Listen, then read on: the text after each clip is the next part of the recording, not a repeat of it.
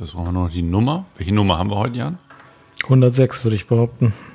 Überprüfst du das bitte? Wir sind eine seriöse Firma, Jan. Wir können nicht einfach.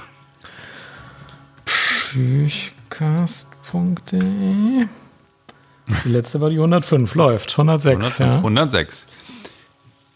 Ähm, da ist der Jingle. Genau.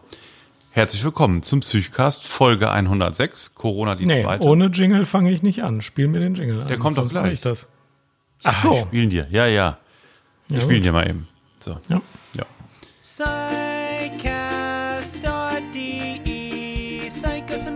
Medicine and psychiatry Psychotherapy and so much more Psychcast is bringing you what you're looking for With Alex and Jan, two doctors as your hosts Psychcast, yes Psychcast, let's start the show Da war dein Jingle, Jan. Herzlich willkommen euch zum Psychcast. Wie gesagt, Folge 106, Corona die zweite und auch Hörerpostfolge. Hallo Jan, schön, dass du da bist. Ja, ich freue mich auch. Hallo Alex, schön, dass du dabei bist. Du bist Psychosomatikarzt in Berlin. Ich bin Psychiater in Krefeld und wir machen den Psychcast. Ich habe gehört, man soll sich immer mal vorstellen. Das stimmt. Und man soll auch mal sagen, es ist der 22. April abends Ja. um 20 Uhr. Morgen sieht die Welt schon wieder anders aus, wenn ihr uns vielleicht zuhört. Ja. Genau, das ist ja auch das Anstrengende in diesen Tagen, finde ich. Wie siehst du das denn? Seit vier Wochen haben wir tägliche Corona-Krisentreffen und jedes Mal denke ich mir, heute sage ich mal, dass das reicht, wenn man das zweitägig macht. Und dann denke ich mir, aber ich nehme mir dafür ein Krisentreffen, wo man nichts Neues zu entscheiden hat, dann ist das einfach überzeugender. Und bislang ist es noch kein Tag so gewesen, dass ich mir dachte, heute kann ich doch mal sagen, heute ist nichts zu entscheiden. Es ändert sich wirklich täglich was. Ja, und das ist halt so. Und es ist auch normal geworden, dass man nicht mehr so gut in die Zukunft planen kann, wie man das gewohnt ist. Normalerweise denke ich mir immer, ich bin dafür da, darüber nachzudenken, wie die Klinik in zwei bis vier Monaten läuft.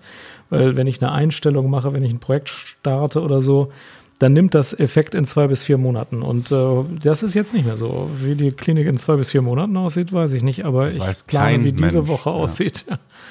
Und ich versuche über die Woche zu kommen und ähm, das ist einfach so. Und selbst im Privatleben ist das so, ne? Also wenn man nach Urlaub fragt, dann wird allgemeines Gelächter ausgelöst. Man muss einfach mit sehr viel mehr Unsicherheit leben und einem sehr viel kürzeren Planungshorizont.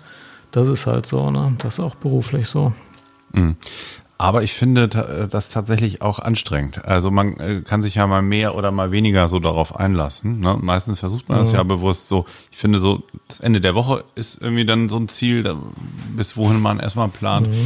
Man kann ja auch häufig wenig sagen zu der Woche da drauf, ähm, wie es dann wird. Wir können ja gleich so ein bisschen drüber sprechen, wie das unseren Alltag in der Psychiatrie und bei mir in der ambulanten Psychosomatik jetzt im Moment verändert hat. Lagebericht aus Berlin ist so ein bisschen, ähm, heute war ziemlich viel Frühlingsstimmung draußen. Es war ja gutes Wetter. Und heute ist der Tag, also wenn man den Podcast jetzt nachhört, an dem die sogenannten ersten Lockerungen mit so ähm, Ladenöffnungen und äh, waren jetzt viele Eiscafés offen. Ah, Ja, und das macht ja noch mehr diese totale Ambiguität, also dieses Hin- und Hergerissen sein zwischen den Maßnahmen und dem Vorsichtigsein und auf der anderen Seite eben diese Aufbruchsstimmung, Frühlingsstimmung, jetzt passieren wieder Dinge. Und ich finde, das ist ziemlich, äh, das sind ziemlich widersprüchliche Botschaften. Und ähm, glaube, das ist auch für viele Menschen ganz schön anstrengend so.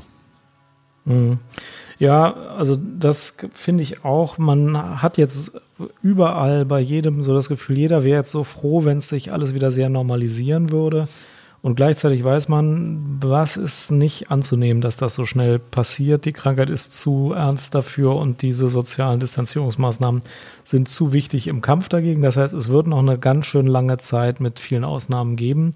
Und man muss gucken, dass man nicht in diese, ach, wir sind über den Berg Stimmung verfällt. Gerade wenn man Entscheidungen für eine Ambulanz oder eine Klinik mit ähm, diskutiert, dann darf man sich da von dieser Hoffnung nicht hinreißen lassen und privat auch nicht. Ja, und ich habe das deutlich gemerkt, äh, jetzt Anfang dieser Woche auch bei vielen Patientinnen und Patienten, die jetzt so die Hoffnung hatten, jetzt fängt so eine neue Zeitrechnung nochmal an. Ne? Jetzt sind ja diese, diese eine, ähm, dieser Zeitraum der verlängerten Kontaktsperre war jetzt erstmal erreicht. Jetzt wurde viel in den Medien über Lockerungen berichtet. Wir haben uns ja auch sehr vorgenommen, jetzt zu diesem Podcast kann ich ja nochmal eben sagen, nicht alles nochmal aufzuwärmen, was man schon achteinhalb Ja. Mal gehört hat, das nochmal alles durchzudiskutieren. Wie kommt das denn bei dir jetzt an oder auch in deiner täglichen Arbeit, dass es, finde ich, ja so eine relativ große Menge von Leuten gibt, die das irgendwie alles so ein bisschen anzweifeln und auch sagen, ja, wie schlimm ist das jetzt? Und ähm, ich, ich habe mich von so einem äh, ja im entfernteren Bekanntenkreis befindlichen Facebook-Freund plötzlich in so eine Gruppe gesteckt gesehen, die heißt irgendwie kritische Ärzte, Covid-19 Ärzte bleiben kritisch, wo ich mich einmal kurz umgeguckt habe, fünf Minuten und so gesehen habe, da ging es in allen Beiträgen darum, dass ja die Intensivstationen halb leer sind und dass es alles gar nicht so schlimm ist und die Erkrankung doch eben nur für viele eine Erkältung ist. Bin dann da gleich wieder ausgetreten, weil ich so gemerkt habe, noch mehr in Informationsoverflow, da kann ich gar nicht verarbeiten. Hast du das auch viel in deinem Umfeld? So diese ganze Skepsis, ob das nicht eigentlich besser wäre, jetzt alles hochzufahren, ob der Kollateralschaden nicht höher ist und so. Das finde ich relativ, also diese ganze Spannbreite von so Meinungen, während es dabei ja jetzt eigentlich bei der Seuchenbekämpfung gar nicht so um Meinungen geht, aber es gibt so viele Meinungen. Wie gehst du damit Also, um? ja, ich bin nicht so auf Facebook aktiv und verpasse das zum Glück. Ähm, also, was bei uns auch allen angekommen ist, dass man jetzt ja laut sagen darf, falls jetzt jeder sagt, die Kliniken sind nicht überrannt in Deutschland, die Intensivstationen haben Kapazitäten, die Kliniken haben sehr viele Kapazitäten im Moment und das ist auch gut so. Ich glaube, das zeigt, dass diese Entscheidungen alle richtig waren, aber also diese Welle ist nicht gekommen. Aber ich sehe schon den Verlauf von Patienten und auch Verstorbenen an Covid-19. Jetzt nicht bei uns im Krankenhaus, aber in Krefeld sind bislang zwölf Menschen an Covid-19 äh, verstorben. Äh, so war der Stand heute Morgen. Und ich Wie viele weiß bei euch auch, im, im Krankenhaus? in unserem Krankenhaus null, die Leute sind eben häufig in Altenheimen erkrankt. Da gibt es ja in Deutschland auch viele Ausbrüche, wo ein ganzes Altenheim oder viele Menschen im Altenheim krank sind. Und auch in anderen Wohnheimen gibt es Ausbrüche. Das konnte ich auch, musste ich auch in Krefeld beobachten. Und die Leute sterben dann innerhalb von zwei bis drei Wochen und auch äh, mit Beatmungsgerät und mit Intensivstation sterben die. Das heißt, diese ganze Diskussion, ja, wenn du nur ein Beatmungsgerät im Keller stehen hast, dann kann ja nichts passieren, die ist falsch.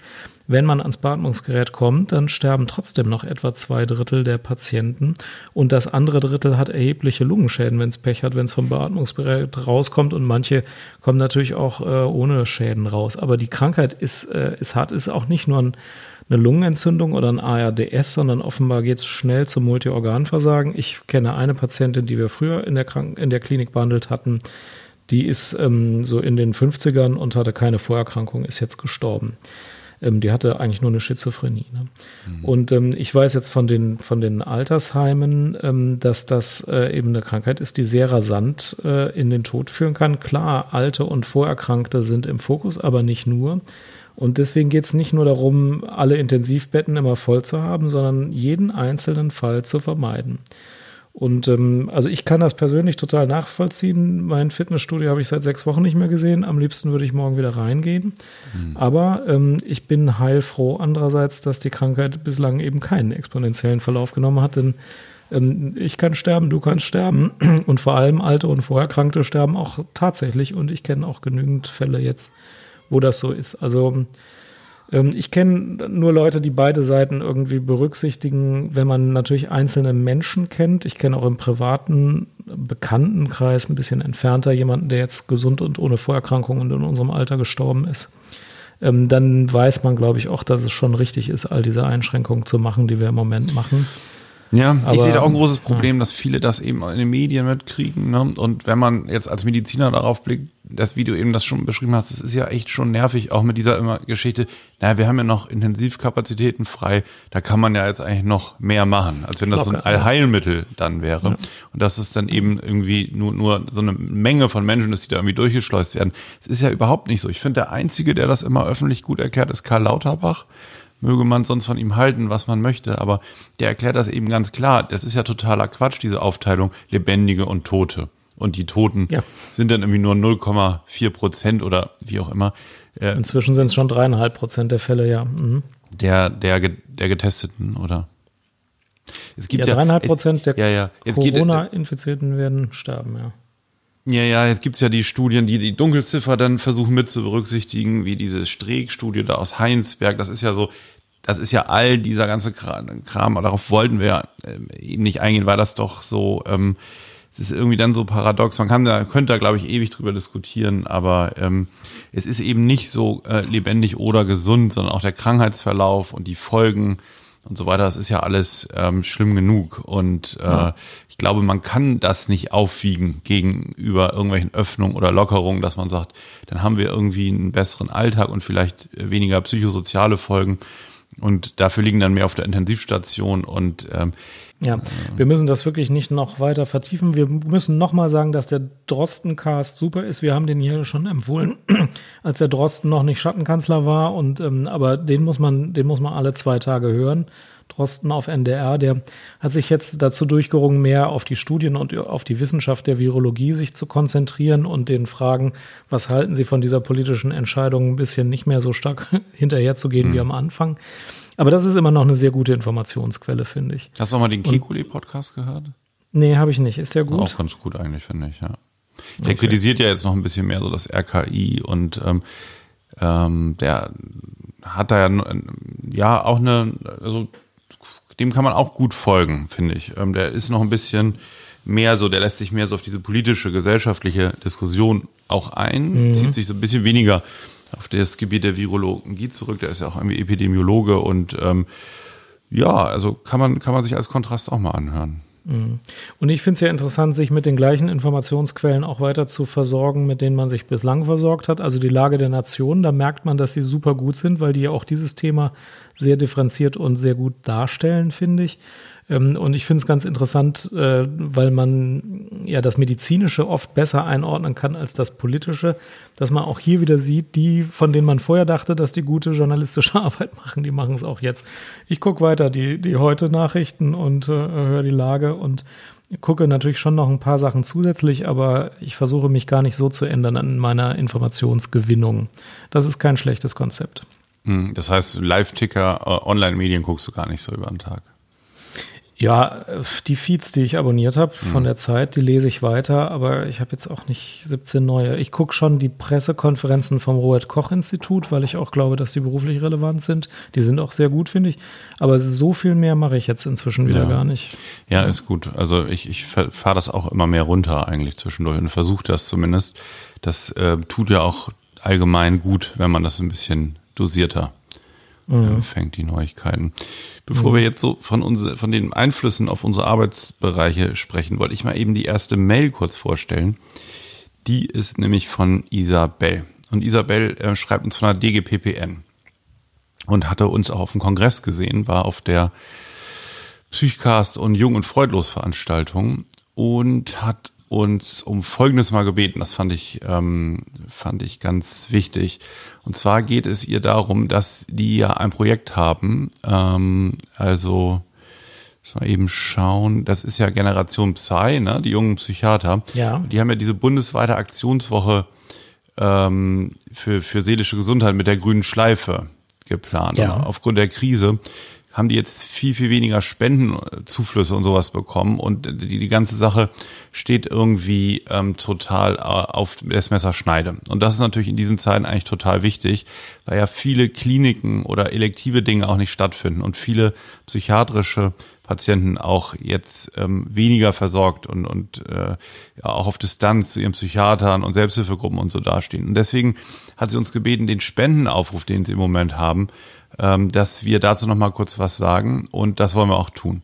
Das ist nämlich die Adresse deinkopfvollerfragen.de und ähm, da findet man eine Seite Rettet mit uns die Aktionswoche 2020, dass die also trotzdem was machen können. Kann man sich mal angucken im Internet und wer möchte, das wusste Isabel natürlich, dass sie sich hier an die ähm, an ähm, unterstützende Menschen wendet über den Psychcast. Wer möchte, kann sich da auf verschiedene Weise beteiligen und äh, vielleicht helfen oder auch äh, selber teilnehmen und so weiter. Kann man sich mal angucken, dein Kopf voller Fragen.de. Die Generation Psy macht ja total gute Sachen im Rahmen der DGPPN. Ich habe, glaube ich, hier noch nie erzählt, was ich mit denen zu tun habe. Habe ich natürlich auch nichts mehr, weil ich ja so alt bin. Aber ich mache am Mentoratsprogramm vom DGPPN mit. Das habe ich, glaube ich, noch nie erzählt, aber das wollte ich bei Erzähl Gelegenheit mal, mal mhm. erzählen. Die DGPPN hat ein Mentorenprogramm, wo sich ähm, alte Säcke, hätte ich was gesagt, alte Hasen wie ich als Mentoren melden können. Und junge Leute, die mal Psychiaterinnen oder Psychiater werden wollen oder sich das zumindest vorstellen können, schon während des Studiums oder zu Beginn der Berufstätigkeit melden können. Und ich habe jetzt schon seit, ich glaube, drei Jahren einen Menti. Das ist eine Studentin, jetzt ist sie fast fertig, die schon im Studium davon ausging, Psychiaterin werden zu wollen, die auch ähm, weiter diesen Plan hat. Und mit der treffe ich mich alle drei Monate, abwechselnd bei ihrem Studienort in Düsseldorf in der Cafeteria und bei uns in der Klinik in der Cafeteria. Und wir tauschen uns aus. Und äh, Mentorat klingt erstmal so, der Alte sagt der Jungen mehr, äh, was man so tun kann. Ich habe tatsächlich ähm, ein Empfehlungsschreiben geschrieben. Sie hat jetzt ein Stipendium beispielsweise und ähm, wir besprechen, wo man Formulaturen machen kann und wie es mit der Doktorarbeit so läuft und wie man das meiner Erfahrung nach machen kann. Aber ich höre 50 Prozent der Zeit auch zu, wie sie so studiert und wie so der Alltag ist. Und weil mein Studium ja schon 20 Jahre her ist, ist das für mich genauso wertvoll wahrscheinlich wie für Sie oder mindestens genauso wertvoll, sodass ich das total interessant finde. Und der Plan ist, äh, dass die weiterhin, in, äh, also dass wir weiterhin uns alle drei Monate treffen, bis sie Chefärztin ist und selber eine Mentoratsaufgabe nimmt. Und ich möchte beide Seiten, ähm, äh, also empfehlen, äh, auf beiden Seiten zu überlegen, das zu machen. Wenn man die Vorstellung hat, man könnte vielleicht Psychiaterin oder Psychiater werden, dann kann man sich als Mentee melden und wenn man das Gefühl hat, man würde auch mal was weitergeben können, oder also mein Zeitaufwand ist wirklich ein, ein Stück Kuchen essen alle drei Monate, 90 Minuten, äh, das, das, das, stirbt man schon nicht dran, dann ist das eine total sinnvolle Sache. Mhm. Auch organisiert von den jungen Psychiatern da. Ah ja, also auch super. Ähm, genau, genauso eben wie das Aktionsbündnis Seelische Gesundheit. Ja. Kann man sich angucken, grüne Schleife, 10.10. 10. dieses Jahr ist der Welttag für seelische Gesundheit. Gut, Jan, willst du mal eben erzählen? Wir hatten ja das letzte Corona-Update vor, das ist jetzt auch schon irgendwie, glaube ich, fast, oder das ist sogar über vier Wochen her. Wir hatten gerade, ja. als der Lockdown anfing, ähm, du stellst auch auf deinem Blog Psychiatrie to go ab und zu, was eure Maßnahmen so sind, fein säuberlich aufgelistet. Wie hat sich das denn jetzt weiterentwickelt? Wie sieht der Alltag bei euch im Krankenhaus aus? Ja, also tatsächlich stelle ich das alle paar Tage fast vollständig äh, auf dem Blog da, kann man gut nachlesen, da sind alle Einzelmaßnahmen. Insgesamt ist es so, ähm, wir hatten die Belegung zwischenzeitlich deutlich reduziert und sie ist immer noch deutlich reduziert, aber sie steigt jetzt wieder an. Wir haben im Moment so viele Aufnahmen wie auch normalerweise. Und zwar natürlich nicht mit Corona-Kranken, sondern mit Patienten, die ganz normale psychiatrische Krankheiten haben, sich jetzt aber wieder normaler ins Krankenhaus trauen. Ist immer noch ein bisschen weniger belegt als sonst, aber es geht wieder in Richtung ähm, normale Belegung, glaube ich, in den nächsten Wochen. Man merkt schon, dass die ambulanten Strukturen in der alten Hilfe und aber auch im ambulanten Wohnen und so im Moment geschwächt sind, Corona-bedingt. Und da kann das Krankenhaus manchmal tatsächlich auch eine Unterstützung dann sein. Und solche Aufnahmen haben wir. Wir haben aber überwiegend so ganz normale Aufnahmen. Alkoholentzug, Depressionen, jetzt völlig Corona-unabhängig.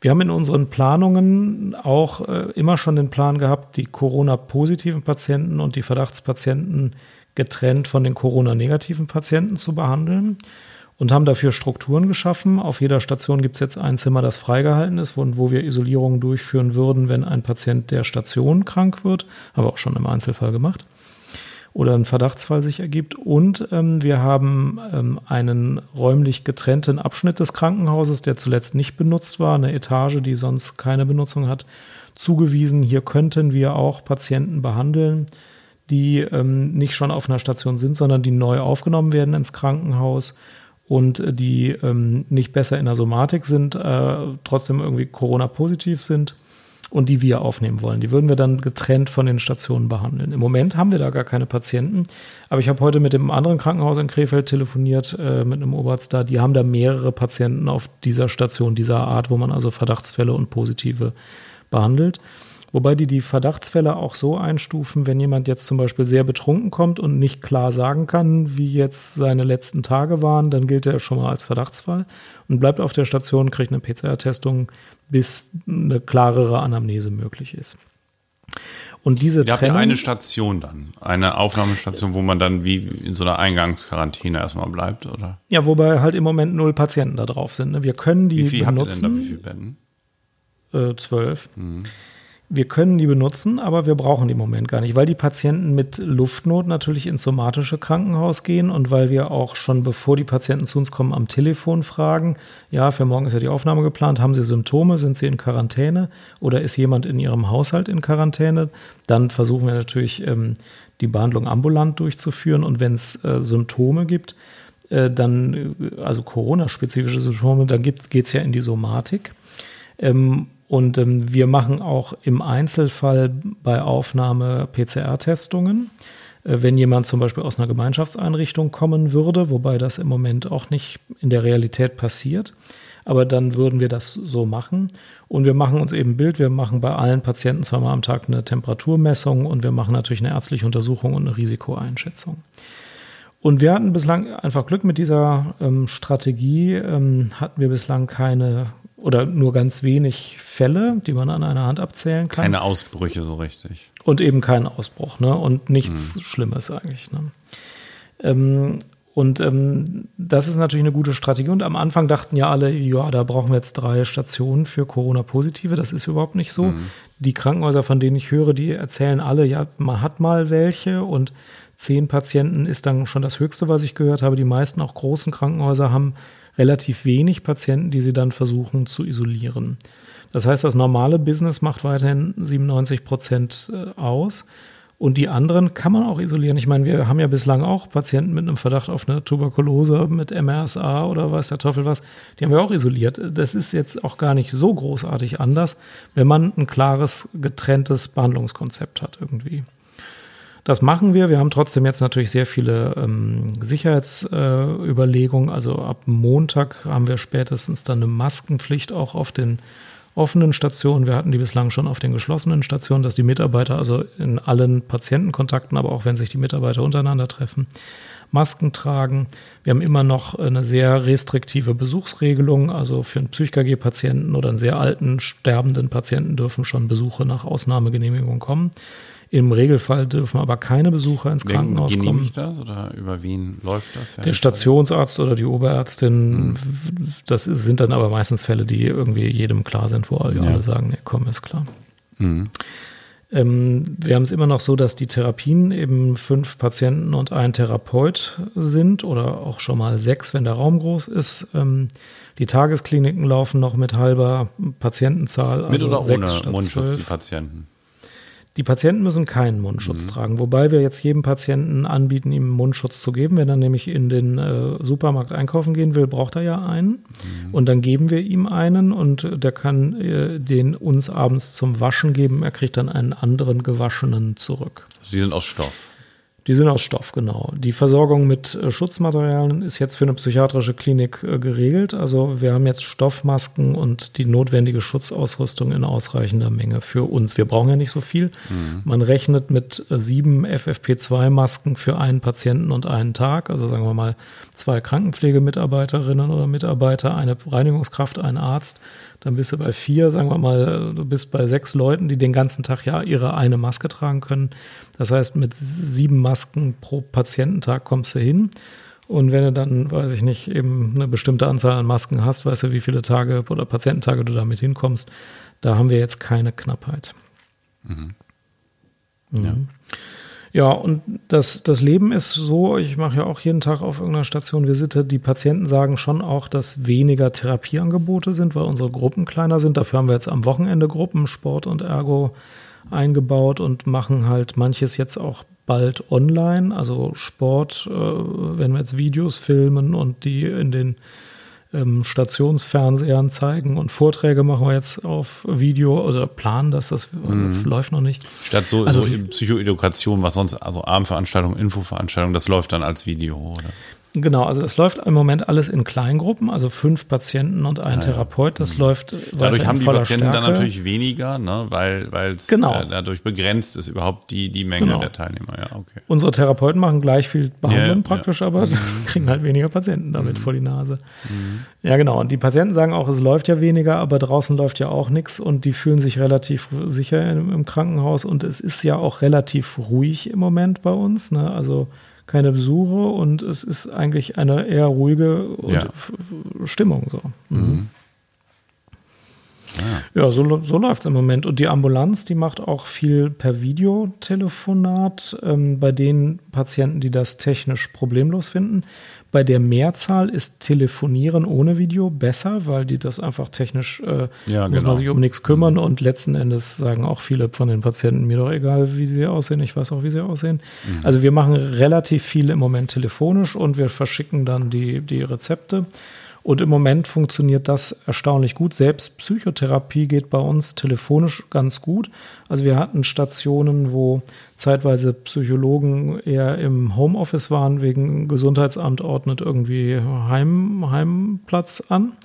Ähm, und dann haben die einfach 40-minütige Telefonate geführt auf die Station, aufs Stationstelefon und es ging ganz gut.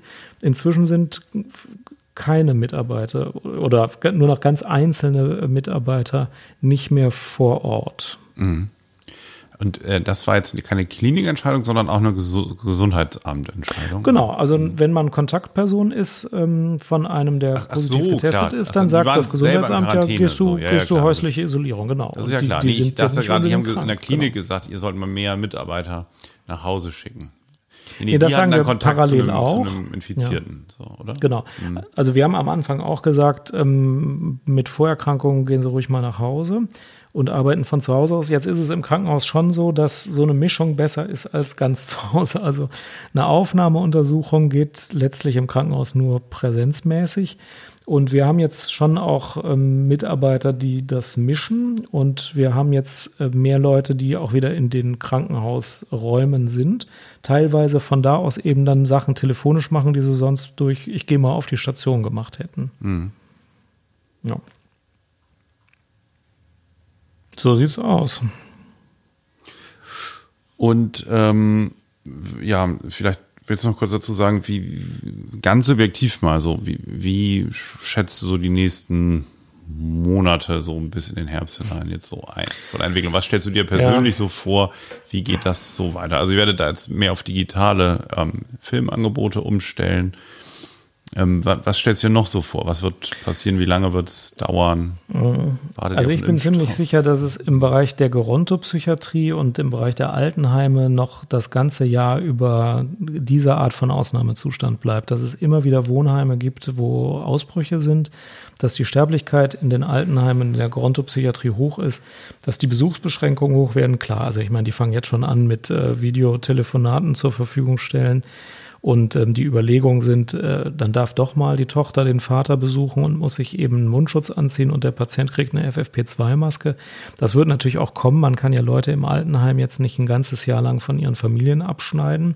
Das wird sehr aufwendig sein, aber das wird äh, kommen. Und auch in den Altenheimen gibt es ja jetzt äh, drei Bereiche. Also die müssen ja alle einen normalen Bereich, einen Isolierbereich, einen Quarantänebereich einführen.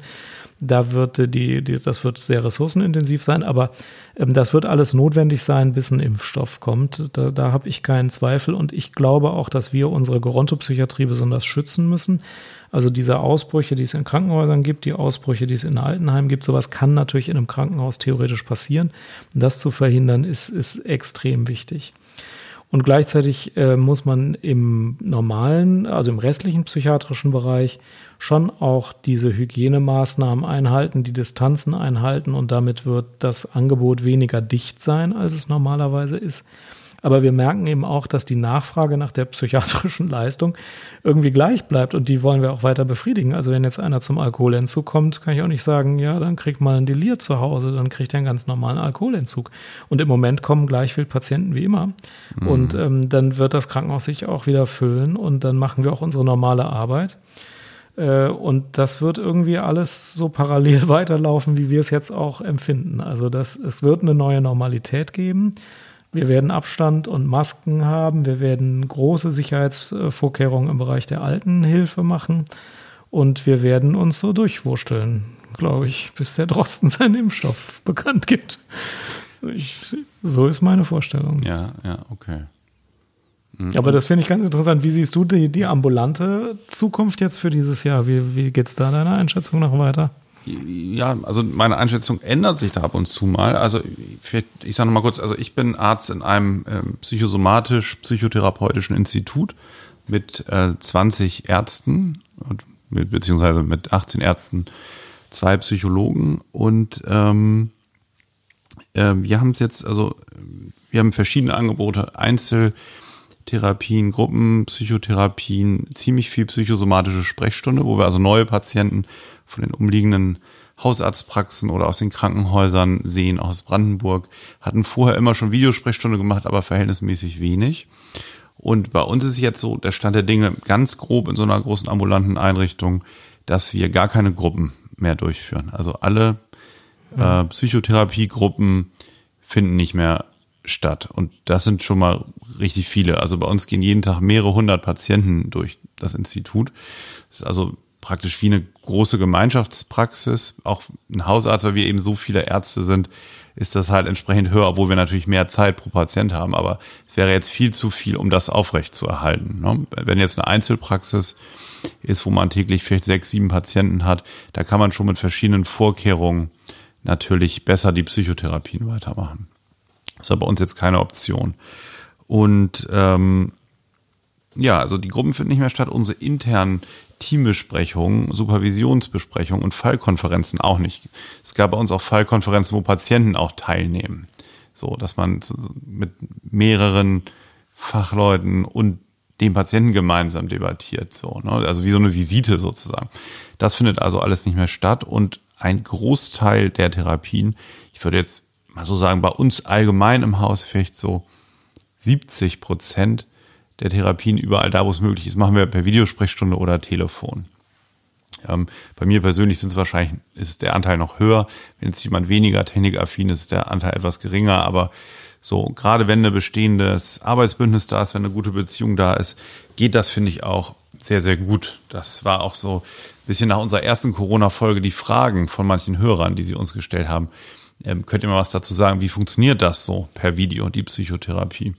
Und da schwankt jetzt meine Einschätzung auch in den letzten Wochen so ein bisschen, aber insgesamt bin ich sehr angetan eigentlich davon, wie gut man da weiterarbeiten kann und wie sicher sich auch viele Patienten fühlen, jetzt, dass sie von zu Hause weiter regelmäßig ähm, ihre Behandlung machen können und, und nicht raus müssen in die Bahnen oder irgendwie sowas, ja. Ähm, genau, und dann gibt's natürlich Patienten, die vielleicht in einer ähm, Krise sind, die suizidal sind, ähm, wo es noch um äh, medikamentöse Einstellung oder äh, irgendwie Dinge gibt, warum sie halt kommen müssen und die kommen dann auch weiterhin. Das ist ja auch völlig ähm, von diesem, wir haben ja in Berlin äh, wie in Bayern auch Ausgangsbeschränkungen und Arzttermine. Bis heute, ich habe gehört, heute sind die wieder normalisiert worden, also auf das normale Maß, was Restdeutschland hat, reduziert worden. In Berlin? Ich gelesen. Ja, auch in Berlin, ja. Ihr, ihr wart ja echt besonders streng da. Ja, genau. Und da waren auch Arzttermine, stand auch explizit drin, nur wenn sie medizinisch dringend notwendig sind und eben nicht über Fernmedien durchgeführt werden können. Also es waren auch hier wirklich Hausarztpraxen komplett leer in Berlin. Da haben wir uns natürlich auch dran gehalten und haben eben alles, was geht, per Telefon und Video gemacht. Das ist ja in der psychosomatischen Medizin auch ein großer Teil. Ähm, gut, jetzt vereinzelt musste man Blut abnehmen und so. Dann geht's halt nicht, ne? aber eben ein Großteil, also alles über Telefon und Video. Dann hatten wir gesagt, so persönlich, ne, der Eindruck, und das fand ich dann schon persönlich jetzt verrückt, dass ich manchmal also tagelang so in meinem Arztzimmer bin. Und ich bin da eigentlich alleine drin den ganzen Tag, so. Ne? Trotzdem kommuniziere ich die ganze Zeit. Also ein bisschen so wie ein Radiomoderator, irgendwie kam mir das vor. und irgendwie, sonst, ja, also es gibt einem ja auch viel so der Kontakt. Das war ein ganz komisches Gefühl. Man merkt irgendwie, man hat jetzt irgendwie sechs, sieben Stunden Bildschirmarbeit gemacht. Trotzdem war man so in Kontakt mit anderen. Diese, diese, das passte irgendwie nicht zusammen. So, das fand ich irgendwie interessant. Wobei eben die einzelnen Sitzungen, ich finde schon, dass das sehr, sehr gut funktioniert. Also da waren ja viele lange skeptisch, überhaupt was mit Video zu machen und in der Psychotherapie und das könnte ja nicht sein. Und ich finde es jetzt doch das deutlich geringere Übel, sogar finde ich das übel geringer, als irgendwie mit Mundschutz oder so da zu sitzen. So, dass man sich gar nicht, also die Mimik gar nicht sieht. Da ist mir es so lieber, wie wir uns jetzt auch sehen, ne, über, über Bildschirm. Man, finde ich, kann das schon sehr genau auch wahrnehmen, wie der andere reagiert oder wie es dem geht. Und ähm, das klappt gut. Und Telefon finde ich auch. Ich habe mir noch so ein Headset besorgt. Das haben sich viele Kollegen besorgt mit einem langen Kabel, dass man also ne, nicht wie angewurzelt da sitzt, als wenn man nur kurz was zu erledigen hat, sondern sich da auch so ein bisschen einlassen kann auf ähm, ein psychotherapeutisches Gespräch. Und das finde ich auch gerade bei Älteren, die jetzt nicht mit Computer so arbeiten, wirklich ein gutes Mittel, um die Arbeit fortzusetzen. Es geht natürlich nicht in jedem Fall, in jeder Behandlungsphase, aber bei vielen Behandlungen, die so kontinuierlich weiterlaufen und wo das von der Phase her gepasst hat, war das jetzt ähm, die letzten Wochen sehr gut. Ich frage mich aber doch auch schon jetzt, wie das so weitergehen würde, weil ich merke so bei meinen Patienten und auch bei mir, irgendwie ist auch schon so ein Bedürfnis da. Es gibt so Dinge, die schiebt man innerlich so auf, so, so auf dann, wann es richtig weitergeht. Ne? Es gibt mhm. ja auch mhm. viele Gruppenpatienten bei uns, die jetzt Einzeltermine wahrnehmen. Und man wartet doch auch irgendwie, bis dieser Gruppenprozess weitergeht, weil man hat ihn ja aus bestimmten Gründen auch begonnen, wo es so irgendwie um soziale Schwierigkeiten, Kommunikationsschwierigkeiten als Motor der Erkrankung ähm, gab. Und ähm, da sind ja jetzt viele durch die Isolation eigentlich noch schlechter dran und da verstärken sich auch Symptome. Und daraus entsteht doch so eine relativ starke Warteposition. Man wartet auch so ein bisschen. Und ja, finde ich, manchmal sieht man es dann etwas ähm, ähm, positiver und optimistischer. Und manchmal ähm, finde ich ganz schwer vorstellbar, wie man da rauskommt, so aus der Situation. Und ich habe schon die Einschätzung so. Mhm. gehört, dass sich das auch ein bisschen entwickeln kann. Am Anfang hatte ich von mehreren gehört, ja, ich rufe die Patienten jetzt an und dann gucken wir erstmal, ob das technisch klappt und dann frage ich, wie es mit Corona läuft und dann sind 20 Minuten rum, die gleiche Tiefe wie ein Gespräch hat das ja. nicht. Aber inzwischen, wenn sich alle ein bisschen dran gewöhnt hatten, genau. höre ich das weniger und die Leute sagen, ja, also Thema des gestrigen Psychotherapiegesprächs per Telefon war und dann kommt das, was man sonst auch als Thema für den normales Psychotherapiegespräch Richtig ähm, hörte, äh, so dass ich im Moment beobachte, ob das vielleicht einfach auch ein Umstellungs- und Gewöhnungseffekt ist für beide Seiten. Denke ich auch, auf jeden Fall. Und ich meine, in dieser Corona-Zeit, äh, um ehrlich zu sein, ich weiß auch nicht, was in meiner Seele los ist. Ich muss erst mal gucken, ob ich eine Maske habe. Also das ist auch eine besonders schwierige Zeit für Corona und da muss man auch dem Hier und Jetzt noch mehr Raum geben als sonst schon. Ne? Also das ist ja, da fällt mir gerade noch eine Sache an. Da gibt es natürlich auch noch Patienten, die jetzt so sagen, also es gibt ja die unterschiedlichsten Erkrankungen, unterschiedliche Schweregrade und manche sagen ja auch, ja, danke, ich bleibe jetzt erstmal zu Hause. Ich, ich mhm. komme jetzt erstmal mit dieser Situation klar. Das finde ich auch völlig in Ordnung. Das ist natürlich auch noch eine Variante, die es nicht selten gibt und finde ich auch ähm, total akzeptabel und auch nachvollziehbar. So. Mhm. Das ist jetzt nicht jedem gegönnt. Ne? Es gibt ja eben Erkrankungen, die entweder auch stärker werden oder so schwer sind, dass das jetzt keine Option ist. Aber ja, das haben jetzt auch einige von mir sich entschlossen, die ersten Wochen, wo es jetzt so unklar ist, wie es weitergeht, erstmal dann keine Therapie mehr in Anspruch zu nehmen. Und denkst du, wenn die Kontaktbeschränkungen gelockert werden, irgendwann im Laufe des Mai wird das ja wahrscheinlich dann geschehen, dass dann alles wieder im Wesentlichen wie vorher läuft bei euch? Oder werden viele sagen, weißt du was, ich bleibe jetzt schön, weil Video ist doch genauso gut? Ja, haben schon einige angekündigt, denen das mhm. jetzt eigentlich so sehr, sehr gut passt und die ähm, äh, jetzt auch, also größtenteils sind das auch Menschen, die ich jetzt schon lange kenne, die jetzt sagen, das ist wirklich eine gute Variante auch in der entsprechenden Therapiephase. Ich glaube nicht, dass das sich einfach wie ein Schalter wieder umknipsen lässt. Ich fände es auch nicht okay zu sagen, ne? jetzt sozusagen ähm, muss das wieder so und so sein. Ich glaube, da muss man ganz individuelle Lösungen finden. Ich glaube nicht, dass es ein richtiges Zurück gibt. Und du? Mhm. Nein, nein, wir lernen jetzt alle vieles, wovon man auch was später weiterverwenden kann, wenn man ja. gar nicht mehr so viel Not hat. Die Toleranz von Homeoffice ähm, steigt jetzt im Moment. Das finde ich ganz gut. Ähm, Homeoffice hat Vor- und Nachteile, und, ähm, aber es gibt Situationen, wo das gut ist. Und äh, ein bisschen Digitalisierung tut dem Gesundheitssystem jedenfalls auch nicht schlecht. Ähm, und es gibt noch so viele Effekte, die werden wir in den nächsten zwei Jahren noch äh, besprechen. Aber du hattest mal gesagt, die Welt vor Corona wird nicht so sein wie die Welt. Ja, die Welt nach Ein Corona Zitat, wird nicht ja. so sein wie vorher. Wurde leider nach mir da noch ganz, ich, ganz oft wieder weiter zitiert. so eine große Sache, aber weißt du, das ist schon so. Ne? Ich, ähm, ich finde ja immer so merkwürdig, dass im Moment der Kontakt zu Menschen als was Komisches gilt. Ja, genau. gilt. Und das bleibt auch erstmal so, ja. Also dass man sich jetzt einem älteren Menschen auf weniger als zwei Meter nähern darf. Das kann ich für dieses Jahr nicht erkennen und ich weiß überhaupt nicht, was das mit Menschen macht, Ja, äh, wie, eben. das, wie das weitergehen soll. Ne? Werbung. Wir bedanken uns auch dieses Mal ganz herzlich bei Blinkist für die Unterstützung des Psychcasts. Blinkist ist ein Service, der dir interessante Sachbücher aus den Bereichen Psychologie, Persönlichkeitsentwicklung und andere interessante Themen zusammenfasst, sodass du das Buch nicht im Ganzen lesen musst, wenn du nicht möchtest, sondern eine etwa 15-minütige Zusammenfassung lesen kannst. Die wird auch von professionellen äh, Sprechern eingesprochen, sodass man sich das auch während der Fahrt beim Joggen oder sonst irgendwie anhören kann. Wenn man das Buch interessant findet, kann man es natürlich auch noch im Ganzen lesen, aber für viele Bücher ist die Zusammenfassung auf das Wichtigste total interessant. Ich habe jetzt gerade in den Zeiten von Corona, wo man viel zu Hause verbringen soll, auch wieder einige Blinkists äh, äh, Zusammenfassung gehört und fand das sehr interessant. Blinkist hat im Moment auch eine, ein besonderes Angebot. Ähm, ihr bekommt nämlich eine Ermäßigung auf äh, das Jahresabo von 25 Prozent, wenn ihr Blinkist Premium klickt. Der Probezeitraum ist dabei kostenlos. Blinkist, das schreibt man B-L-I-N-K-I-S-T de slash psychcast. Da könnt ihr vorbei surfen und dann kriegt ihr auch dieses ähm, verbilligte Angebot blinkist.de slash psychcast. Vielen Dank und Ende der Werbung.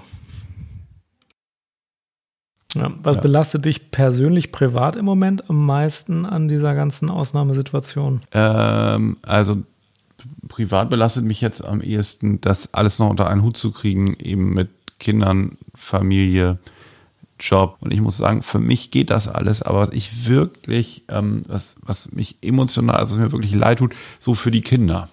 Weil die verstehen ja irgendwie nicht, dass plötzlich so ähm, Freunde, wenn man die draußen trifft, auf Abstand bleiben und die Eltern sagen, ne, da gehst du jetzt aber nicht näher ran und so. Also es ist, glaube ich, schon sehr verstörend für Kinder und da gehen ja jetzt auch unterschiedliche Familien ganz unterschiedlich mit um.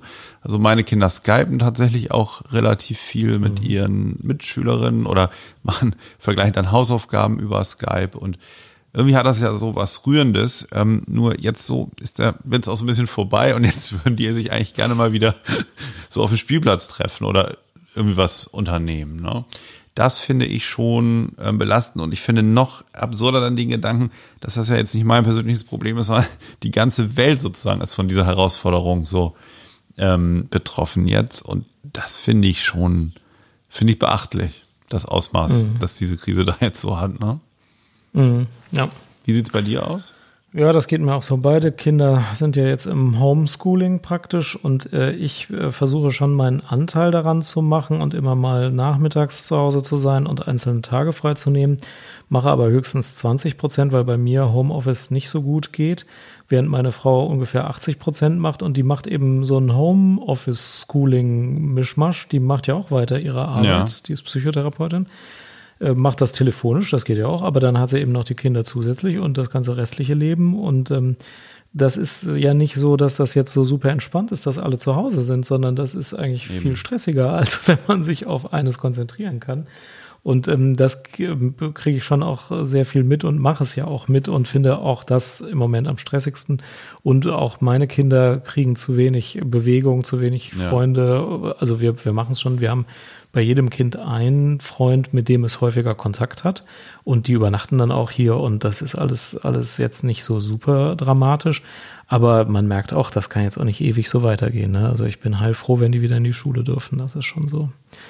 Ja, ähm, genau. Dann gibt's was, worüber ich mich wundere. Also ich laufe weiter draußen äh, und das macht auch riesen Spaß. Aber äh, einmal die Woche bin ich immer ins Fitnessstudio gegangen. Das habe ich jetzt einfach die letzten sechs Wochen nicht gemacht und bin völlig eingerostet. Jetzt habe ich mir so eine Matte gekauft und zwar Hanteln und bin in so einem Online-Dings da kostenloses Probemonat-Mitglied und turne vor dem Fernseher rum, denn wenn man in meinem Alter mal drei Wochen kein Yoga mehr macht, geht gar nicht. Ne? Also man muss sich schon weiter bewegen. Laufen allein reicht nicht. Du wolltest eigentlich dieses Ring Fit Adventure von Nintendo Switch, aber das ist leider Ja, ausverkauft. das, das ist guter Punkt. Das ist guter ja. Punkt. Ist ausverkauft, ne? Genau, aber zum Homeoffice, weil du es gerade nochmal sagst, dass deine Frau das macht.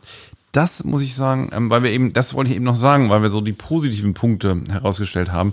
Das ist für viele Patienten, die jetzt so mit Strukturen so Probleme haben, Ja. eine mega Herausforderung. Und da werden meiner Meinung nach auch viele Menschen in Deutschland so jetzt überschätzt oder, oder überlastet, überfordert von ihren Arbeitgebern. Also so, geh mal nach Hause, mach da mal genau die gleiche Arbeit, sozusagen, teil dir alles selber ein, kriegst vielleicht noch irgendwie ein Kind in den Hintergrund ähm, gestellt und und ähm, also da gibt es auch ähm, Konflikte und das finde finde ich echt schwierig. Also da äh, haben einige ähm, Leute, einige Patienten auch ganz schön drunten dran zu knabbern. So, das sollte man nicht unterschätzen. Und das finde ich auch echt schwierig, so die sozialgesellschaftlichen Folgen davon.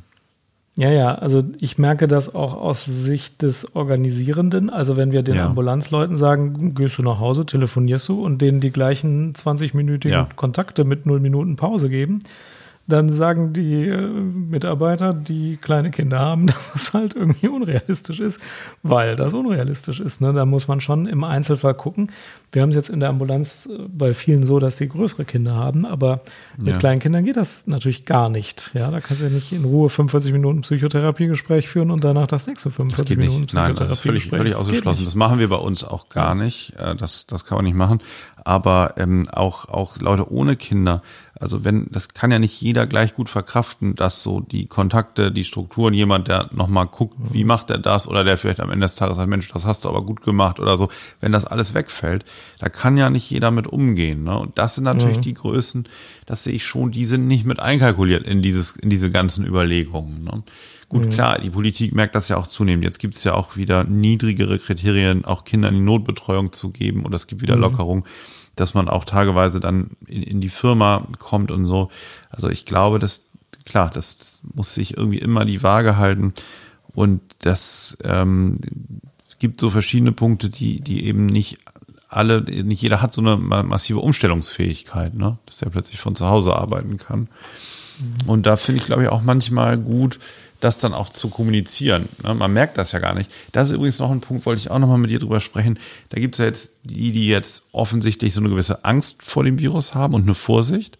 Und dann gibt es ja die, die so sagen, ja, also mir ist es ja alles, mir kann das ja jetzt anhaben, das sind ja nur die Alten und wie, wieso haltet ihr denn so Abstand? Warum läuft denn einer mit Maske rum? So diese offenbar so total abgeklärten, ne? die, die das alles so ein bisschen belächeln und das so drüber stehen und so sagen, ach, die Merkel, die will ja hier nur Kontrolle über uns gewinnen. Und ich finde nochmal wichtig zu sagen, beides können ja Formen von Angst sein, die sich ganz unterschiedlich zeigt. Also es heißt immer so, ein bisschen so gibt es so die ängstlichen, vorsichtigen und die total mutigen. Das ist meiner Meinung nach eine ziemlich, äh, ziemliche Augenwischerei. Das ist, glaube ich, gar nicht so. Wie siehst du das denn? Ich kann das nur sehr unterstützen. Also die Wahrheit ist im Moment sehr differenziert nur noch wahrzunehmen. Es gibt keine einfache Einschätzung und ähm, es gibt nicht kein Problem und es geht auch nicht die Welt unter. Beides ist schon, also beide Extrempositionen sind falsch. Und es hängt auch von der Zeit, von, vom Ort, von der Situation stark ab, was jetzt angemessen ist und was nicht angemessen ist. Ähm, Aber die Risikokompetenz ist im Moment stark gefordert. Damit meine ich jetzt nicht nur die anderen, sondern auch mich persönlich. Es ist ja so, es gibt Risiken für die Welt, für das Land, für die Allgemeinheit, zum Beispiel das Risiko, krank zu werden. Ja. Und es gibt Maßnahmen, dieses allgemeine Risiko zu reduzieren. Das entspricht aber nicht eins zu eins meinem eigenen Risiko, krank zu werden. Ja. Das ist immer noch sehr viel niedriger, als dass jetzt in Deutschland viele Leute sterben. Ähm, und ich mache viele Sachen, damit in Deutschland nicht viele Leute sterben. Und ich würde daran gar nicht so schnell vielleicht sterben. Mein individuelles Risiko ist sehr viel niedriger, als jetzt die Maßnahmen so äh, also nahelegen. Äh, Aber ähm, diese Risiken jetzt noch einzuschätzen, ist super schwierig. Ne? Also Ja. kann ich jetzt noch eine Türklinke anfassen, ist Ja. im Moment übermäßig komplex. Tatsächlich kann ich eine Türklinke anfassen. Ich werde wahrscheinlich nicht sterben. Aber der Gedanke ist so komplex, also für Mhm. mich persönlich, wie hoch ist jetzt die Fallzahl und wo bin ich? Was ist das Ja. jetzt für eine Türklinke? Und sollen die Menschen in Deutschland Türklinken anfassen oder so? Letzten Endes fasse ich immer noch Türklinken an und habe es bislang überlebt und werde es auch weiter überleben. Und andererseits, wenn ich natürlich in einem Wohnheim mit einem Ausbruch bin, dann werde ich die Türklinke nicht anfassen ohne Handschuhe und mich äh, desinfizieren. Äh, und trotzdem kann ich noch draußen irgendwie ähm, meine Haustürklinke anfassen. Aber diese, dieses, dieses Kahlen immer passend zu wählen und für mich und für die jetzige Situation oder für den, mit dem ich rede, anzupassen. Und dann sagt er was, was für die Welt an sich gilt, aber nicht unbedingt für mhm. den Einzelnen. Da kommt man im Moment auf keinen grünen Zweig. Da müssen, muss man sehr viel Risikokompetenz im Moment einüben. Und die Diskussion, also man merkt ja auch, wie die Leute sich so langsam ihren Platz suchen oder ihre Plätze suchen. Und ich finde, dass das auch alles ganz zeitgerecht und ganz vernünftig läuft. Aber es ist auch noch viel suchendes Verhalten. Ja, ja. Und die Gesellschaft findet dann so, ja, jetzt, jetzt sind wir mal für Masken, was ich auch sinnvoll finde. Und ähm, jetzt kommen auch die ersten Diskussionen, ja, die, man kann auch die Alten nicht wegsperren und so.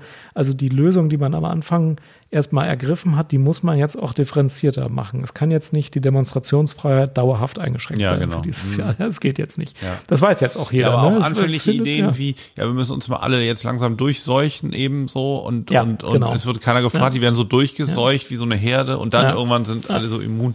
All solche Dinge, das wird ja, das wird aber auch immer differenzierter, ne? Also Ja, am genau. Anfang haben wir noch alle gesagt, ja, wir kriegen es ja eh alle, ist ja egal und so. Wir müssen es ja. alle kriegen, sonst, sonst kriegen wir keine Immunität. Ja. Und jetzt kommen ja die Berichte, heute ist ja der 22. April, dass sich das mehrt jetzt, dass Leute womöglich doch zweifach erkrankt sind in China. Ne? Dass entweder ein Rückfall ist oder es ist tatsächlich eine Neuinfektion und es kann gar keine Immunität erreicht werden. Was Das, ist ich dann? glaube, das war noch nicht so richtig, aber jedenfalls ist es so, dass wir bei uns auch keine Antikörpertests bei den Mitarbeitern durchführen, weil wir Leute mit Antikörpern auch nicht jetzt irgendwie Nee. weniger schützen würden oder leichtsinniger Genau. in Wir Gefahrensituationen können ja auch einen anderen. Coronavirus, eine Erkältungskrankheit gehabt haben und dann denken wir, ach super, die sind Ja. jetzt positiv, die an Genau. die erste Front schicken und dann war das Ja. ein anderes Coronavirus, ein Erkältungskoronavirus. Das wird auch dauerhaft so bleiben, weil das ist ja alles Biologie und da gibt es nie einen hundertprozentigen Schutz, äh, nur weil irgendjemand irgendein IG äh, irgendwas gesehen hat, äh, kann man nicht sagen, der ist jetzt immer immun. Das wird schon so sein, dass die meisten dann eine gute Immunität haben. Aber im Einzelfall kann man es eben doch nicht sagen und deswegen glaube ich, dass die Diskussion, ja, dann die, die, die Durchseuchten, die können dann wieder sich ins Fußballstadion Nee, nee, setzen, die wird praktisch nicht kommen. Also wir im Krankenhaus haben es heute erneut mit allen Ärzten besprochen und ich finde es sinnvoll, das im Moment nicht zu testen, weil ich daraus keine Konsequenzen ja. ziehen würde. Keine verantwortungsvolle jedenfalls. Ja. Die einzige, die sich ergeben würde, wäre der, der auf Antikörper positiv getestete wird leichtsinniger. Wenn ich jetzt einen Antikörpertest hätte, dann käme jetzt raus, ja super, hast du Antikörper, dann würde ich äh, meine Maske, ja, würde ich dann tragen und da würde ich aber leichtsinniger werden. Und das kann aber auch schon Leben kosten, weil diese Schutzmaßnahmen, das sind das, das Einzige, was uns hier rettet im Moment. Und Leichtsinnigkeit ist nicht gut. Ich finde das nochmal total interessant, wie du das so siehst und beschreibst auch von dir. Du, deine Klinik ist doch in Nordrhein-Westfalen, oder? Ja, Ja. Und ihr, ihr seid ja, ihr seid ja sehr stark betroffen dort, ne? Von, Nein, Von, nein, nein, Krefeld nicht. Heinsberg ist in der Nähe, das war am Anfang. ja, ja, aber in betroffen. NRW sind doch, sind doch viele Fälle. NRW ist stark betroffen, aber Ja. Krefeld ist noch nicht stark betroffen. Nee, genau, aber dein Bundesland. So. Und Mein ich, Bundesland Ich meine, ist stark dass betroffen, ihr das, Berlin ist ja dafür, dass Berlin so ein Hotspot ist, viele Menschen auf wenig Raum, relativ wenig betroffen. Irgendwie, jetzt habe ich hier wahrscheinlich alte Zahlen, wir haben irgendwie 6000 Infizierte oder so. Und davon sind jetzt auch ein großer, großer Teil, ähm, ich muss mal eben gerade gucken, wie es heute Abend ist, sind ja auch schon wieder genesen. Ähm, Und wir haben hier vielleicht, ich, ich gucke es jetzt lieber doch genau, also wir haben hier in, ich gehe immer zu coronazähler.de, das ist meine Fundsache jetzt gerade mal spontan. So, wir haben hier 5341 bestätigte Fälle und 4044 Genesene. Es sind also nur ungefähr 1300 aktive Fälle jetzt gerade in Berlin. Neu pro Tag oder? Nein, insgesamt. Insgesamt. Wir haben in Berlin Naja, best- in Berlin, ja, ja. bestätigte okay. Fälle, Das kann wohl sein, 5340, ja. Mhm. Genesene 4040. Wir haben also ungefähr 1300 aktive Fälle. Das sind bei uns Ja. jetzt nur 32 auf 100.000 Einwohner. Das heißt, wenn ich irgendeine Türklinke anfasse, Ja. jetzt kommt meine Tochter rein, ist mein ein Risiko relativ gering, dass da gerade vorher einer von Ja, diesen 1000 richtig. aktiven Fällen eben an der gleichen Tür war. Und ähm, hallo. Und von den aktiven Fällen sind ja manche sogar im Krankenhaus. Genau. Äh, viele sind in Heimisolierung und Wissens. Äh, gefährlicher sind ja fast die, die es Genau, nicht es sind wissen irgendwie und 100 draußen auch rumlaufen. 100 ähm, auf Intensivstationen. Was kommt jetzt viel vor 10 Mhm. Prozent? Aber es ist ja von den nachgewiesenen. Da ist ja die Dunkelziffer nicht mehr drin. Jedenfalls sind Mhm. wir viel weniger betroffen hier in Berlin als ihr in NRW. Und die Stimmung ist hier auch anders. Also ich kann vieles von dem, was du so beschrieben hast, so nicht teilen. Hier ist viel noch so laissez-faire und das ist ja eigentlich nicht so schlimm und auch so, höre mich ja auch hier so um in der Ärzteschaft, andere Fachgebiete. Viele fragen sich so, ja, was ist denn das eigentlich mit diesem Coronavirus da und so. Also ähm, Okay. es gibt hier auch Arztpraxen, da kommst du rein, da ist es so, ähm, meine Tochter hatte hier einen Zettel nämlich vor einer Zeit schon durchgeschoben, ähm, ob sie heute noch Nintendo spielen darf. Sie hat heute noch kein Nintendo gespielt. Natürlich Kommen wir gleich darf noch kurz Nintendo zu. spielen. Genau, also da ist der Umgang bei uns noch anders und ich glaube, es hat schon mit der Zahl der Erkrankten auch zu tun. Es ist hier sieht man wirklich fast nichts davon. Gibt auch Kliniken, wo Ja. keiner ist, kein Corona-Patient. Oder wo, wo irgendwie einer liegt wie so ein Promi. Es hängt wahrscheinlich von der Filterblase ab, in der man lebt. Ich, das Unternehmen, in dem ich arbeite, die haben ja auch somatische Kliniken und ich kriege immer auch deren Mhm. Lage mit. Vielleicht ist es ein bisschen Filterbubble abhängig. Aber die Berliner haben ich- natürlich gesagt, auch eine die, andere Die somatischen. Kollegen hier in den Krankenhäusern sind sich da, gibt da einen Ausbruch in Potsdam, da sind in einer Klinik ganz Mhm. viele erkrankt. Aber das richtet sich, glaube ich, wirklich danach, ob man das sieht. So ist der Mensch ja immer, wenn du was siehst und sagst, Ja. oh, okay, das ist echt da, alles klar, gehst damit völlig anders um, als wenn du so hörst, da könnte irgendwie was sein oder kommen und man weiß es nicht genau. So. Ja. Hör mal, sollen wir noch ein, zwei E-Mails und die Fundsachen machen? Mach mal eine E-Mail. Genau. So. Namen sagen wir ja nicht, war hier auch mehrfach der Wunsch. Und zwar ähm, schreibt eine Hörerin: Hallo Alex, hallo Jan. Ähm, ich habe es jetzt geschafft, alle eure Sendungen nachzuhören. Das wollte ich nochmal sagen. Könnte man gucken, wie viele Stunden das sind, aber es ist, ähm, es sind mehrere Tage Sendungen, glaube ich, die verfügbar sind bei psychcast.de. So, und es hat ihr gut gefallen, es würde ihr auch weiterhelfen und sie hört uns immer direkt nach dem Aufwachen. Wenn sie den Jingle nämlich hört, wird sie gleich wach, kriegt gute Laune. Und dann hat sie noch einen Themenvorschlag und den kannst du mal bitte, Jan, eben mit auf die Liste schreiben. Und zwar würde sie wirklich mal wissen, unsere Sichtweise aus Sicht des Psychiaters und des Psychosomatikers, was für eine Bedeutung hat Hochsensibilität im klinischen Alltag und, und Hochbegabung, Hochbegabung im klinischen Alltag. Wie hängt das ähm, zusammen mit, mit Erkrankung? Ja, können wir ja vielleicht mal, mal aufschreiben und uns irgendwie Ja, mal schreiben wir mal auf. machen. Brauchen Genau. wir, also aus meiner Sicht brauchen wir auch einen Experten dafür, weil ich bin keiner. Wo du hochbegabt sein könntest. Dann hätte ich eine Anosognomie oder wie heißt das, wenn man seine eigene Krankheit nicht erkennt. So, dann noch eine Mail von einer Kollegin, die ist Hausärztin und Psychotherapeutin, schreibt sie, hört den Psychcast seit einem Jahr mit viel Begeisterung und viel Input. Vielen Dank für eure tolle Arbeit. Aus gegebenem Anlass mache ich mir Gedanken zum Thema Videosprechstunde in der Psychotherapie. Das war Anfang April, dass sie das geschrieben hat. Daher mein Vorschlag, habt ihr nicht eigene Erfahrungen dazu, berichtet doch mal darüber. Haben wir ja heute ein bisschen Haben gemacht. gemacht. Ne? Können wir irgendwann auch noch mal so ein bisschen theoretischer machen, Jan? Kleine Vorlesung noch mal zu so, ähm, nö, sagt Jan, okay, alles klar. Dann haben wir noch eine Mail. Ähm, was ist jetzt, also ich habe auch mal eine Frage zum Thema Corona. Was ist dann jetzt mit Menschen, die aufgrund ihres Krankheitsbildes in Isolation leben, wenn diese gerade dabei sind, gegen ihre eigentliche Störung zu kämpfen und schon in der Lage sind, einige Kontakte zuzulassen, beziehungsweise Gruppenangebote von Betreuungseinrichtungen oder vielleicht andere kleine Gruppenaktivitäten wahrzunehmen? Besteht da die Gefahr eines Rückfalls, wenn sie jetzt gezwungenermaßen auf diese Sachen verzichten müssen? Und wie kann man das verhindern? Ja, ich, ich verstehe so. Er meint, Menschen hatten jetzt Fortschritte gemacht, können schon mehr Kontakte eingehen, waren auf einem guten Weg und sind jetzt so zurückgeworfen. Ist ähm, extrem schwierig. Ähm, die Situation, das ist ja so ein bisschen, ja, man, da, da hört ja so die Therapie auf. Ne? Also das stimmt ja, das ist total das Problem, aber es ist tatsächlich gar nicht ein Therapiethema, sondern es ist ein reales Problem. Das ist ähm, extrem schwierig und frustrierend, glaube ich, für viele. Ja, und es ändert sich äh, eigentlich nicht das grundsätzliche Vorgehen. Also Kontaminationsängste sind ja ein nicht seltenes Symptom bei Angsterkrankungen und auch die Angst, sich anzustecken mit irgendwelchen Viren, spielt ja bei vielen Patienten mit Angststörungen eine Rolle.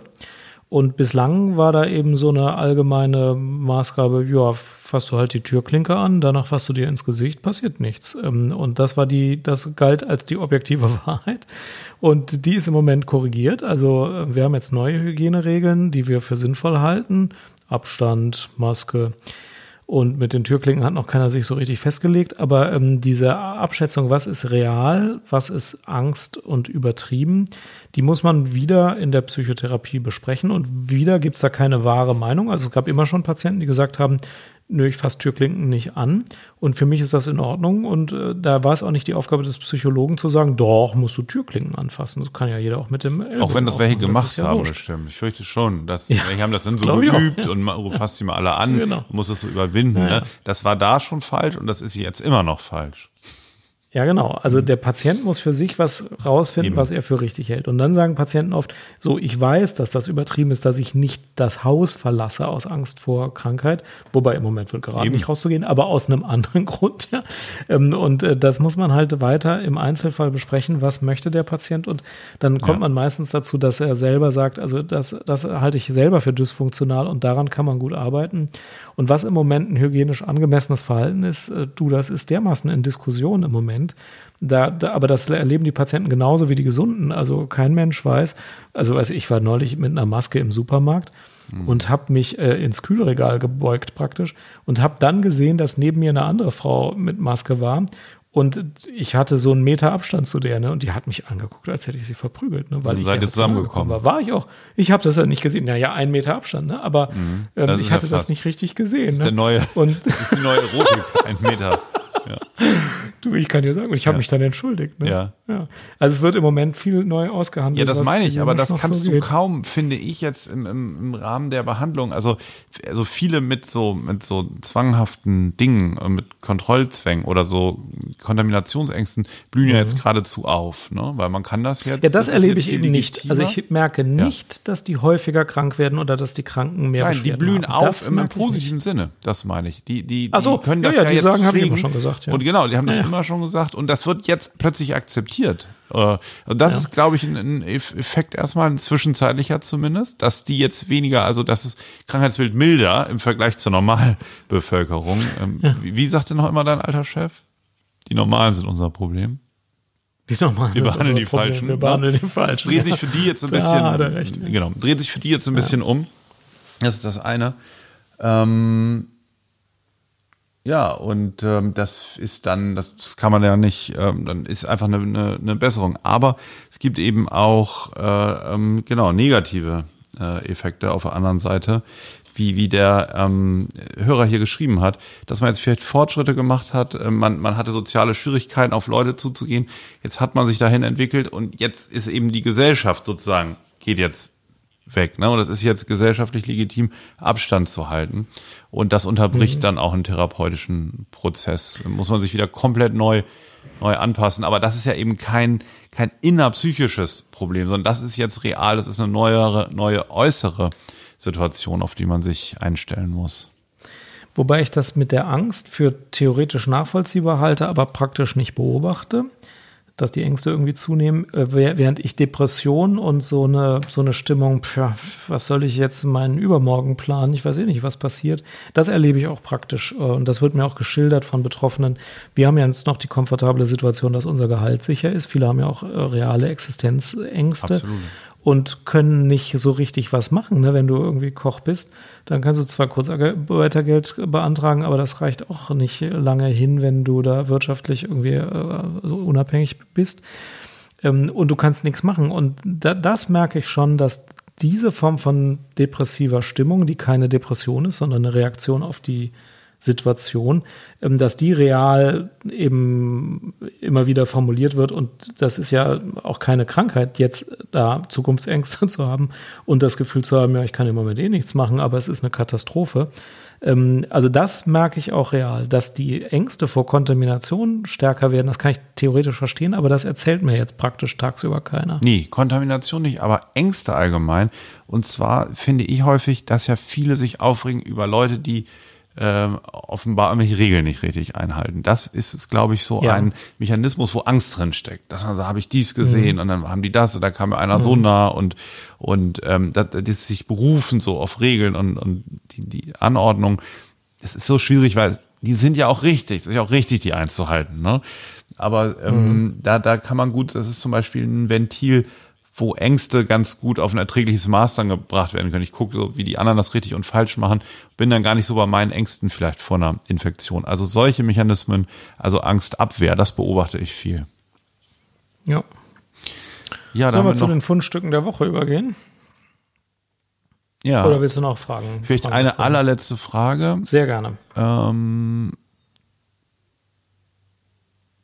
da schreibt ein Hörer, also vielen Dank für den Corona-Podcast. War schön und herrlich rational. Interessant. Hatte ich gar nicht so wahrgenommen eigentlich. Ich dachte, wir waren irrational. Und du? Ja, aber ehrlich zu informieren, wie man es macht, das ist im Moment eine wertvolle Sache. Auf dem Blog schreibe ich ja, wie wir es im Krankenhaus machen. Und am Anfang dachte ich auch, wow, darf man das überhaupt schreiben? Wir haben ja irgendwas entschieden. Ähm, aber die anderen haben halt auch ähnlich irgendwas entschieden. Und im Moment muss man viele Entscheidungen treffen, ohne dass klar ist, was die Wahrheit ist. Und da ist es ganz gut zu hören, wie andere im gleichen Bereich vorgehen. Also ich habe jetzt auch mehr Austausch mit anderen Ärzten aus Kliniken, die sagen, ja, und wie machst du das jetzt, wenn da ein Verdachtsfall kommt? Was machst du denn jetzt konkret? Machst du jetzt PCR oder nicht? Äh, Man muss sich einfach austauschen. Das heißt ja nicht, dass wir jetzt die Wahrheit gefressen hätten, aber einfach ehrlich zu sagen, wie macht man es im Moment, ist für mich äh, schon auch sehr hilfreich. Und deswegen, ich glaube, das ist das, was gemeint wurde, war. Ja.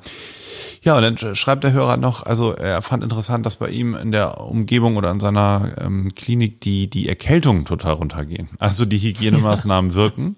Bisher w- wäre man ja ein Exot gewesen, schreibt er auch mit Hygienespleen. Ne? Und jetzt ist man sozusagen ähm, eben ein guter. Und er schreibt aber nochmal, dass er das Hamstern völlig irrational findet. Mehl, Nudeln, Klopapier ausverkauft, Konserven, Apfelmus, Reis, Brot, Knäckebrot, Haarmilch, alles ausverkauft.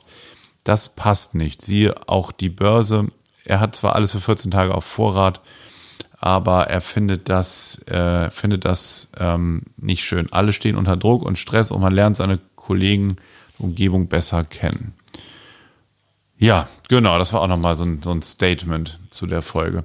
Da fällt mir übrigens gerade ein, diese Ambivalenz, diese ständige Ambiguität, was man soll und nicht soll. Ich, ich lese ja eigentlich fast nie diese komischen Rundkettenbriefe von, von WhatsApp. Ne? Aber heute ging so einer rum. Ja, da muss ich im ersten zwei Zeilen mal eben vorlesen. Eigentlich lese ich die ja nie. Aber heute doch. Du lachst, ne? Also auf Corona-Regeln. Ich weiß gar nicht, dürfen wir das zitieren? Ich weiß nicht, wer der Urheber ist. Corona-Regeln. Im Prinzip dürfen Sie das Haus nicht verlassen, aber wenn Sie es möchten, dann dürfen Sie es schon. Masken sind nutzlos, aber Sie sollten unbedingt eine tragen. Alle Läden sind geschlossen, außer die, die geöffnet sind.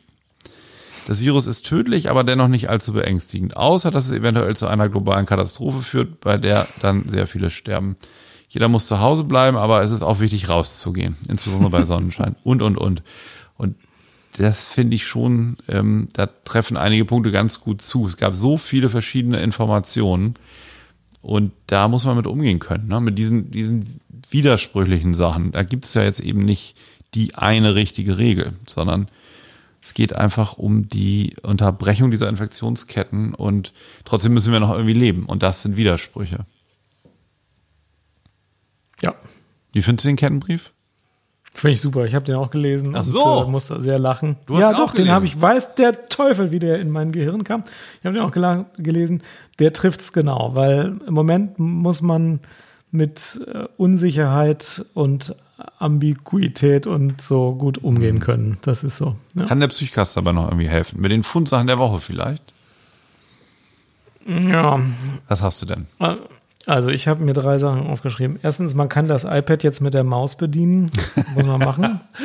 Ja, das Magic ging so ein bisschen 2 unter jetzt in der. Krise, ne? Die Information Tut mir leid, ist bisschen, ja. super, ja. Endlich hast du einen Laptop, richtige Tastatur dran, Maus, super.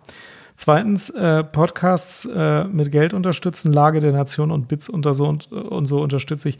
Ähm, die machen ja wirklich unabhängige Arbeit. Wir kriegen ja unser Gehalt. Wir sind trotzdem total dankbar für unsere Unterstützer. Aber ähm, die anderen kann man ruhig auch mal unterstützen. Ähm, und drittes, ähm, draußen laufen. Draußen laufen. Das ist. Draußen laufen Ne? ist gut. Ja. Draußen laufen Mit ist immer schon ohne gut gewesen, Maske? bleibt auch. Nee, ohne Maske, da steckst dich nicht an. Beim draußen laufen musst du auch nicht und kannst auch nicht, kriegst ja gar keine Luft. Es gibt Leute, die machen das, ich weiß gar nicht, wie das gehen soll. Ja. Einfach draußen laufen, bisschen Abstand halten, super. Ja. Fertig. Was hast du für Fundsachen? Klingt gut, klingt gut, Jan. Aber dem Laufen ist natürlich jetzt nicht ganz so neu, ne? Sachen, die vor der Krise gut waren, wenn nicht die Merkels verboten hat, einfach weitermachen. Ja, genau. Alles, was noch, was Mutti erlaubt. Ich habe jetzt ist Mutti erlaubt. Ja, genau. Ähm, Fundsachen, pass auf. Habe ich einmal Nintendo, hatte ich dir erzählt in der letzten Corona-Folge. Dann hatte ich mir noch einen der letzten Nintendos gekauft, kurz vorm Shutdown. Super. Und ich habe mir vorgenommen, weil das immer so, man hat das ja so, man dachte ja, es ist so irgendwie für Kinder und es ist so gesundheitsschädlich. Ich habe mir vorgenommen, es extra wie ein Buch lesen zum Beispiel zu verkaufen und auch zu sagen, also ohne jeden Zweifel sagen, ja, lass uns noch schön Nintendo spielen, können wir noch machen, so als wenn das sozusagen Bildung wäre, ne? Und das funktioniert richtig super. Also Mario Kart 8 Deluxe, Deluxe macht mega Bock. Ich werde immer ich besser. spiele drin. meistens den Bowser. Den kann man auch gut sehen, weil der so groß ist. Ja, genau. Ist super. Ja. Und bei welchem, in welcher Welt bist du jetzt bei Mario Odyssey? Da bin ich noch nicht so weit. Ich glaube in der dritten, dritten oder vierten Welt. Ah, ja. ich beneide dich. Was Ja. muss das für ein Leben sein, wenn man noch zwölf Welten Ich freue mich da hat? so drauf. Und das, da habe ich so an deine Worte noch gedacht, weil das Spiel, ne, das ist ja mindestens so pädagogisch, äh, pädagogisch so wertvoll wie ein gutes Buch oder ein Klassiker. es ist, als wenn, wenn du unterm Birnbaum. ran. Nee, genau. Aber das ist, das ist auch ganz normal Kulturgut. Ich habe mich da jetzt doch Ja. auch entschlossen, das kann nicht schädlich sein. Nein, Mario Odyssey ist nicht schädlich, Ja. sondern ist, ist, ist Kultur. Habt ihr eine Switch, oder? ja, wir haben eine Switch. Ja, klar. Habe ich mir sogar einen Pro-Controller jetzt noch bestellt. Ja, Sind richtig. ja leider alle zehn Tage unterwegs jetzt die Sachen, aber er kam gestern an. Dann habe ich noch Und bei zwei Kindern Mario Party auch ja, ausprobiert. ja, das habe ich. Genau, hast du ja gleich ja, ja, gesagt. super. Ja, ja, super. Und muss, ich muss sagen, das ist für mich schon so ein bisschen so ein Lichtblick. Habe ich Bock da nochmal abends. Also ähm, das ist schon cool. Und hat Mutti nicht verboten. Also Nee, genau. jedenfalls Merkel nicht. Und es ist absolut unschädlich, kann keine Infektion begünstigen, wenn man es in der Familie spielt. Und es ist damit ähm, gesundheitsförderlich. Und ist richtig gut. Ja. Äh, Das ist super. Zweite Sache, ähm, wenn man jetzt so, wir haben ja, wir verdienen ja weiterhin mit unserer Arbeit normal Geld. Und ich hatte so überlegt, bei vielen ähm, äh, so Institutionen oder Vereinen, die gemeinnützig irgendwie tätig sind, die Spenden von Unternehmen und so wegbrechen. Ne? Ich, ich habe jetzt, bin jetzt einfach irgendwo eingetreten. Ich will gar nicht sagen, wo habe ich mir genau überlegt, als, als zahlendes Mitglied mit einem festen Beitrag pro Jahr. Ich habe jetzt die Corona-Krise zum Anlass genommen, da nochmal, also jetzt jedes Jahr durch den Mitgliedsbeitrag dann was in, in den Pott zu werfen. Das ist auch eine schöne Sache. Kann man gut, äh, kann man jetzt gut machen. Wenn man die Möglichkeit hat, ist es, glaube ich, ein guter Zeitpunkt, mal zu gucken, wo möchte man vielleicht irgendwie ein bisschen ähm, was reinpulvern und das dann im Moment zu machen. Da sind viele dankbar. Drittens, Sehr richtig. ja. Drittens, Dr- ähm, Drittens, Nö, braucht man nicht. Alles gut. Ähm, das mehr gibt's erstmal nicht. Nicht so viel auf die Zeitungsartikel hören, wo, wo so steht, wie man die Quarantäne gut äh, aushält. Finde ich alles ein bisschen einheitsbrei. Am Ende muss da ja jeder seinen eigenen Weg finden. Meinst du nicht? wie immer, nicht zu viel psychologisieren, finde ich Ja, auch ja, ja. im Moment. Ähm, also dankbar sein, dass man gesund ist und der, der Rest ist schon zu regeln. Wir haben keinen Krieg, der Rewe hat offen und wenn man gesund ist, ist dieser Teil erstmal super gut und dann soll man das Beste draus machen. Aber man muss sich jetzt auch nicht in eine psychologische äh, Katastrophe rein äh, lesen, weil die Zeitungen einem vorschlagen, dass man das jetzt in der Quarantäne haben müsste. Man kann weiter. gab so einige halbfahrliche Kontakt haben. Artikel, wie man eine Quarantäne gut übersteht und Ja. was man da macht. Ich meine, die durchlesen, ah, es war so, es stand eigentlich nichts drin. Es war eigentlich nur, es Ja. war streng, es war anstrengend, äh, das so einzuhalten. Ja. Ich glaube dann lieber die Switch mal ab und zu oder irgendwie. Ja, Switch ist, ist die Psychotherapie der Quarantänezeit. So ist es. Das war der Psychcast, oder? Alles klar. Bis zum Bleibt nächsten Mal. gesund. Bis zum nächsten Mal. Bis bald. Tschüss. Tschüss.